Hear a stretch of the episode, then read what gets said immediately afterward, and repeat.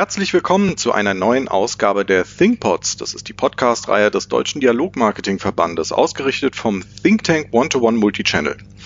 In der letzten Ausgabe unserer ThinkPods haben wir über das Thema Treue gesprochen, und zwar aus einer ganz speziellen Perspektive, nämlich der von Unternehmen und Kunde. Deswegen lautete der Titel der letzten Ausgabe, wie wichtig ist Treue im Marketing? Wir glauben aber, das Thema Treue gibt da noch einiges mehr her. Deswegen wollen wir uns in dieser Ausgabe mit der Fragestellung beschäftigen, welchen Stellenwert hat Treue eigentlich für Unternehmen? Und um in das Thema reinzukommen, äh, würde ich zunächst mal gerne von euch wissen, kann ein Unternehmen überhaupt treu sein? Nick von Rabbit, möchtest du vielleicht dazu kurz was sagen? Kann ein Unternehmen überhaupt treu sein? Personen innerhalb des Unternehmens können eine Meinung vertreten, die Treue auszeichnet. Aber wie kriegt man es denn hin, dass eine Gruppe von Menschen eine ähnliche treue Idee entwickeln? Worauf kann ich dann verlassen? Also es ist auch, glaube ich, wahnsinnig schwer sicherzustellen, dass alle Mitarbeiter das Gleiche glauben und dann eben auch die gleiche Treue nach außen zeigen. Ja, aber grundsätzlich ist Treue ja wohl ein, sagen wir mal, gesellschaftlicher Vertrag oder ein gesellschaftliches Gesamtverständnis, was der eine oder andere vielleicht anders auslegt, aber grundsätzlich ist es natürlich eine Konvention, die eine Gesellschaft festlegt.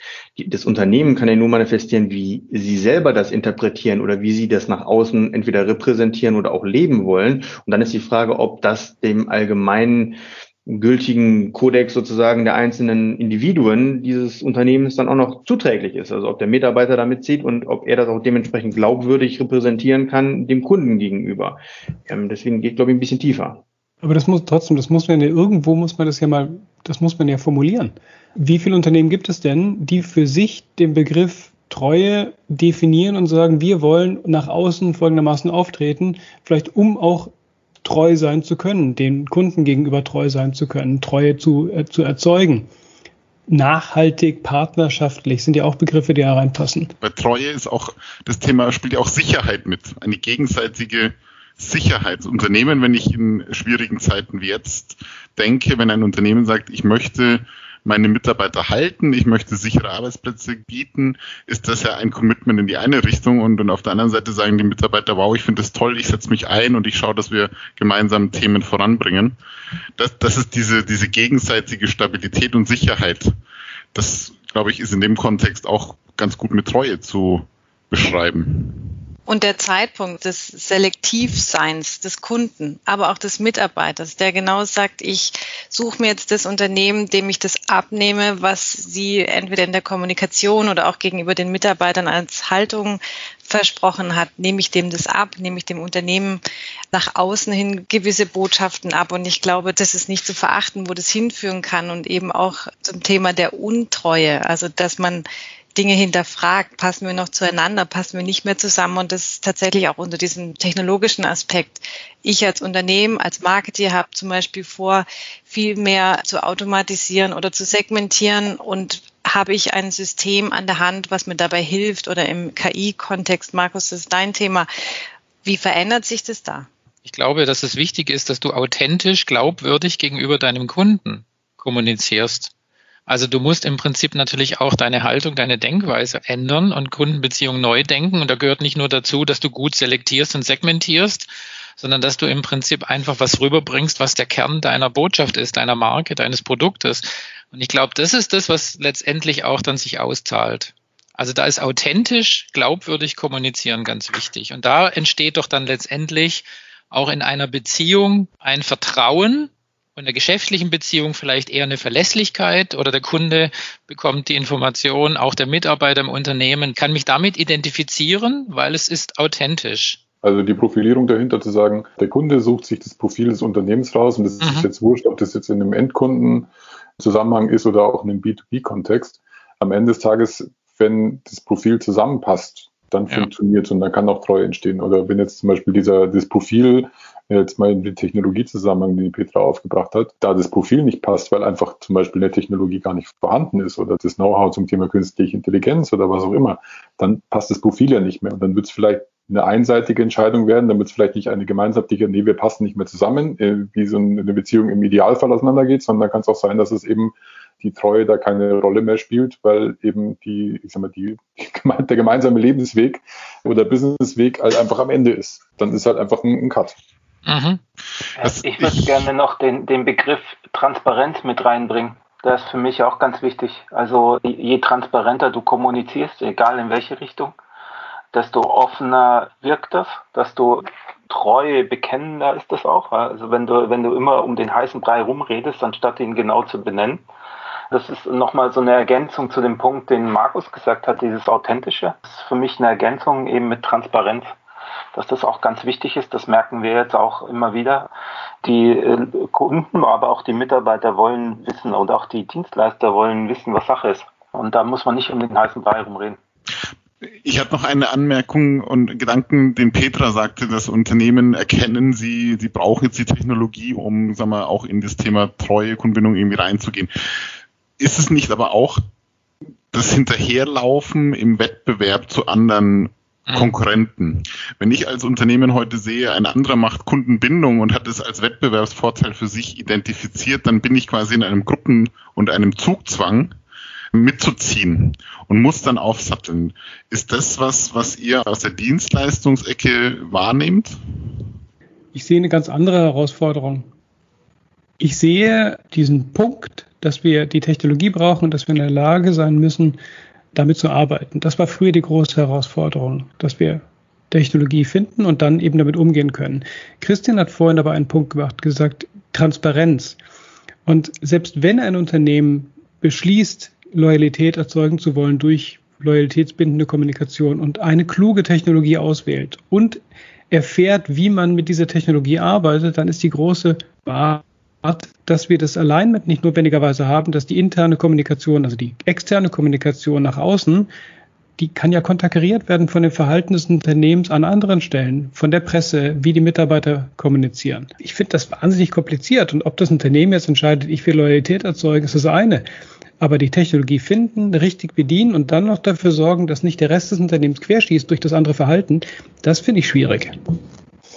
Das heißt, Nick, du möchtest damit sagen, es braucht einfach auch ein gutes Konzept, oder? Also zu sagen, ja. wir wollen, ist mal das eine, zu sagen, oh, da ist eine Technologie, die könnte mir dabei helfen, aber es bedarf einfach einer guten Konzeption, eines Gedankenwerks vorneweg.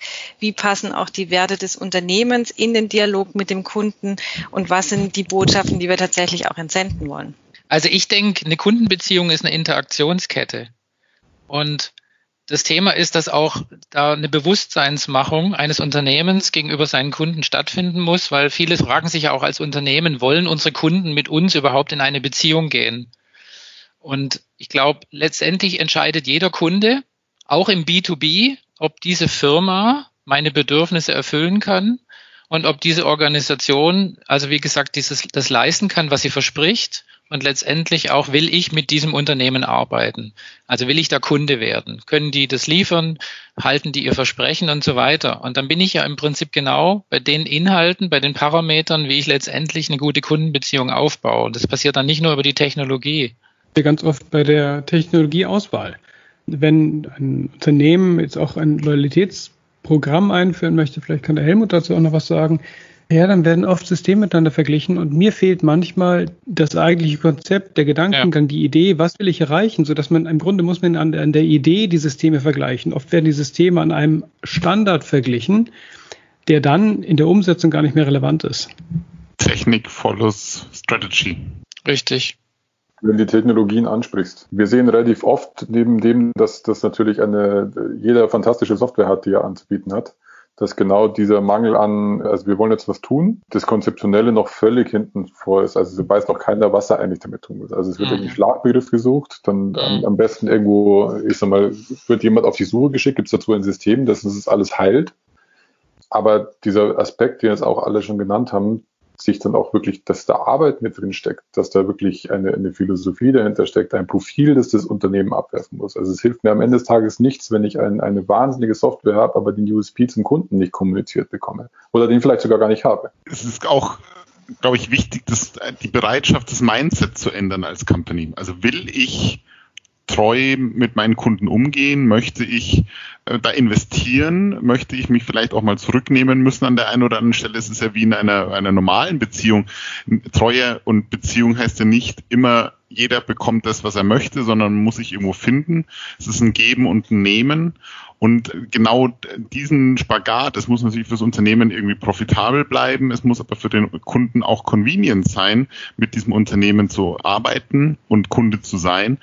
Das ist die Balance, die, glaube ich, vorherrscht. Und da muss man sich als Unternehmen auch die Frage stellen, will ich da investieren und will ich da auch mich gegebenenfalls an der einen oder anderen Stelle mal zurücknehmen müssen? Sehe ich genauso. Das, was du gerade sagst, Marc, ist ja so ein bisschen so ein Thema, dass viele Unternehmen natürlich schon rein sales getrieben sind, um ihre Ziele zu erreichen.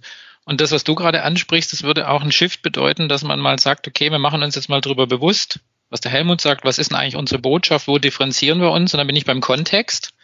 Und dann habe ich natürlich dieses Thema, dass ich, wenn ich das kommuniziere, erstmal sozusagen versuche, den, den Kunden, also in der Beziehung, das wertiger zu machen und aufzubauen und nicht immer den Sales Charakter vorne dran zu stellen. Die Amis sagen ja da, haben da einen tollen Spruch, der heißt First to the heart, the head will follow. Und da musst du aber natürlich auch den Kunden, das Unternehmen mal dazu bewegen, dass man sagt, jetzt machen wir mal eben erstmal ein bisschen einen Aufbau von Kundenbeziehungen ne, und bauen die Kundeninteraktionsketten erstmal auf. Und dann ist halt Sales nicht vorne dran. Ja, aber es ist eine Investition, ne? Also es ja, ist eine Investition, genau. die die tätigen. Das ist egal, ob man es jetzt in IT steckt oder eben in die Gedanken, die man für eine Kampagne aufsetzt oder grundsätzlich einfach für den Angang. Und ich denke, wenn jemand nicht weiß oder das Unternehmen nicht weiß, welche Werte sie kommunizieren wollen, dann ist ganz grundlegend schon woanders was falsch gelaufen. Aber wenn man das einfach mitnehmen kann, mit der Software als Werkzeug schlichtweg umsetzen kann und dann aber auch die Kontinuität hat, das um umzusetzen und, und zu transportieren, dann äh, gebe ich absolut recht, äh, Markus, dann wird eben das Herz angesprochen unserer oder der Konsumenten oder der Kunden und dementsprechend wird viel bereitwilliger hinterher auch investiert. Und diese andersrum investiert und diese Investition muss jedes Unternehmen erstmal machen. Es geht gar nicht anders. Sehe ich auch so. Du hast einen guten äh, Begriff gerade genannt, Kontinuität. Und ich glaube, das ist das, was eigentlich den meisten Unternehmen da ein bisschen fehlt. Also man braucht halt einen gewissen Atem, eine gewisse Ausdauer und nicht gleich, dass man dann ein paar Monate wieder absprengt, sondern dass man sich tatsächlich mal auch einen Plan macht, dass man bestimmte Zeit sozusagen das Ganze mal aufbaut.